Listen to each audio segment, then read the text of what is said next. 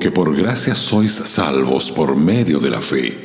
Y esto no de vosotros, pues es don de Dios. Efesios 2, verso 8.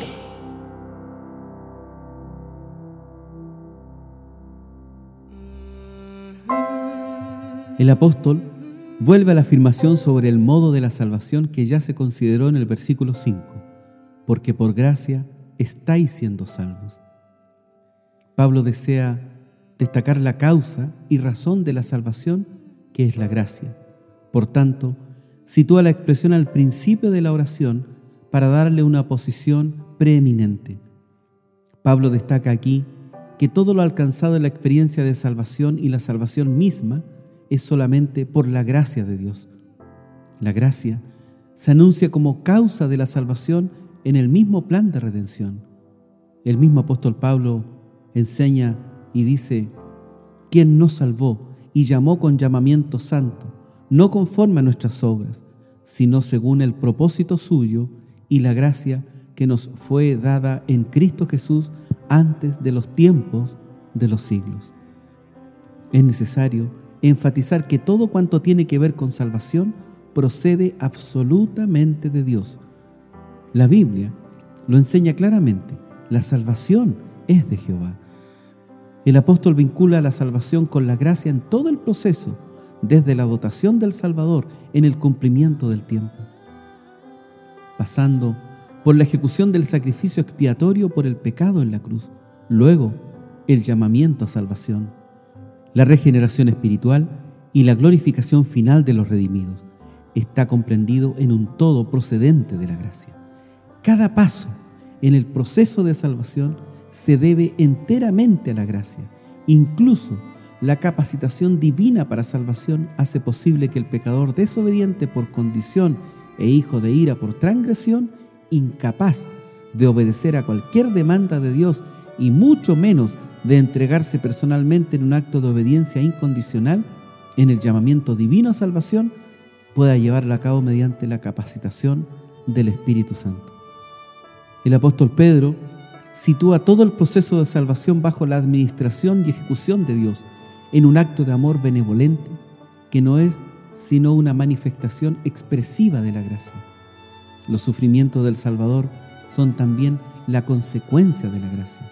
La irrupción de Dios en Cristo, en la historia humana, tiene un propósito de gracia, para que por la gracia de Dios gustase la muerte por todos, nos dice Hebreos 2.9.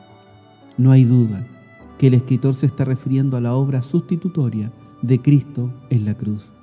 La cruz da expresión al eterno programa salvífico de Dios. En ella, el Cordero de Dios fue cargado con el pecado del mundo conforme a este propósito eterno de redención. Cuando subió a la cruz, lo hizo cargado con el pecado del mundo.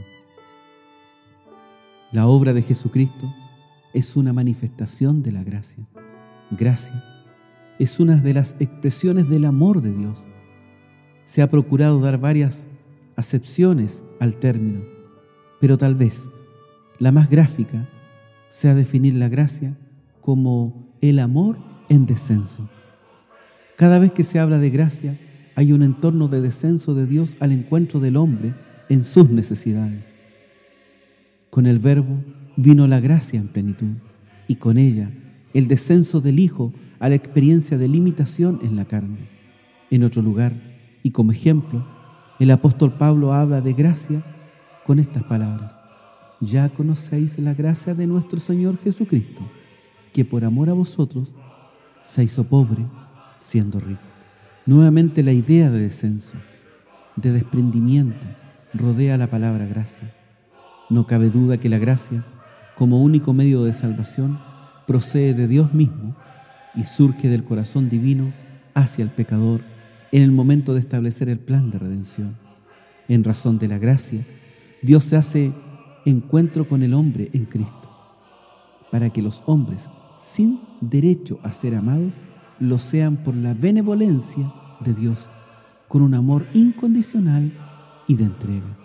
Dios en Cristo se entrega a la muerte por todos nosotros, para que nosotros, esclavos y herederos de muerte eterna, a causa de nuestro pecado, alcanzáramos en Él la vida eterna por medio de la fe, siendo justificados por la obra de la cruz.